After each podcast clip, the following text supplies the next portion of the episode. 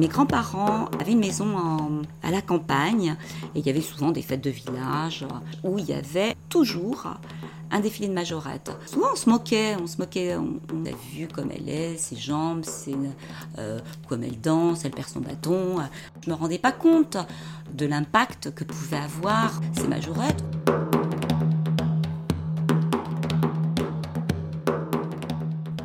Un chignon blond d'héroïne hitchcockienne, de grosses lunettes noires, des lèvres rouges vermillon, Françoise nous raconte sa vie de majorette par procuration. Vous écoutez le podcast de mode personnel.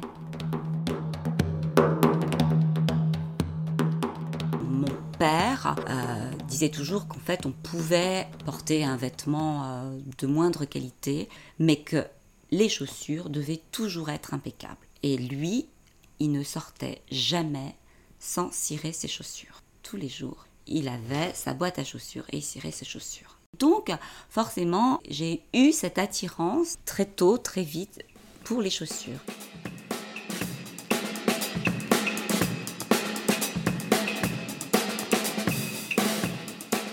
Dans, chaque fête de ville ou de village, dans, dans chaque événement, en fait, il y avait un défilé de majorettes. Et l'agilité de ces jeunes filles, toujours euh, bien habillées, maquillées. Euh, quand même, elles étaient assez, euh, assez déshabillées. Enfin, elles, portaient juste un petit, espèce de petit costume. mais on considérait ça de façon un peu ridicule. Mais moi, je sais que toute petite, des gamines, j'ai complètement flashé sur ces bottes blanches. Alors, j'ai jamais assumé le fait de m'en acheter parce que, euh, comme on considérait ces jeunes filles un petit peu de façon ridicule, euh, pour ne pas dire ringarde, en fait, je détournais le, truc en achetant des sandales euh, où il y avait juste les petites lanières. Et puis, la maturité aidant, je me suis autorisée le fait d'acheter une chaussure blanche couverte, sans talons. Il y a eu un, moment où finalement ça a été une quête. Euh, et donc, euh, je faisais des recherches euh, carrément sur Internet. Et je, je tournais, je revenais, j'essayais. et puis, et puis bah, il y a eu un moment où je suis entrée dans, dans, dans ce magasin et, et j'ai vu cette bottine blanche dans un cuir très fin avec le petit talon. Et c'était elle, quoi. Voilà. Là, c'était le bonheur. Quoi. le fait de, me, remémorer euh, ces défilés euh, de jeunes filles euh, et enfin j'assumais, j'assumais ce souvenir d'enfance absolument délicieux finalement. Voilà. D'ici que j'achète la, la cuissarde, peut-être que ce sera peut-être la prochaine étape.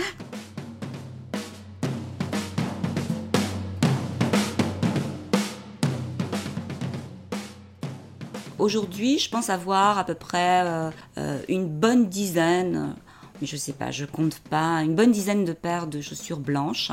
À chaque fois que je rentre dans une boutique, je demande systématiquement euh, la chaussure blanche, si le, modèle existe en blanc.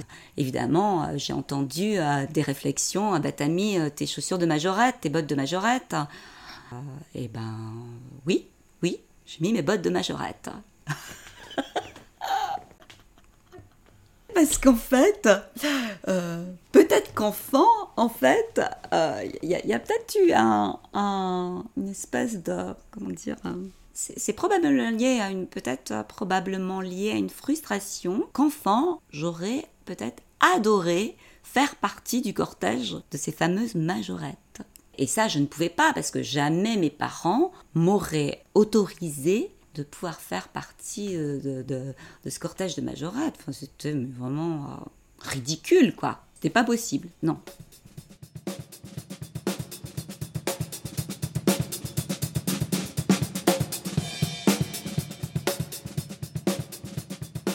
Je ne supporte pas, euh, sur mes chaussures blanches, d'avoir la moindre marque. Le blanc doit être parfait. Il faut que ce soit comme au premier jour où je les ai achetés. Et donc, euh, je les nettoie scrupuleusement. que ce soit le, matin avant de les prendre ou le soir quand je, rentre et que je remarque que je les ai salis, eh ben, je vais les nettoyer. Ça, c'est important. Je prends ces bottes le matin, je pense à ces filles euh, que je trouvais mais hyper fortes. Elles me paraissaient euh, très sûres d'elles, droites. C'était un petit peu comme des danseuses quand même. Euh, elles avaient un, port de tête, le, le, corps, et elles étaient parfaites quoi, de la tête aux pieds. Je pense que c'est que les vêtements ont vraiment une peuvent avoir cette force de, nous rendre différentes, euh, joyeuses, euh, parfois tristes aussi. Euh, là, c'est pas le cas. c'est dans l'ordre de la tenue. Ces chaussures me, me, donnent un petit peu le port de ces majorettes, majorettes que je n'ai pas été et peut-être que j'aurais toujours voulu être. Prête à faire virevolter le bâton? Vous avez écouté le podcast de mode personnel.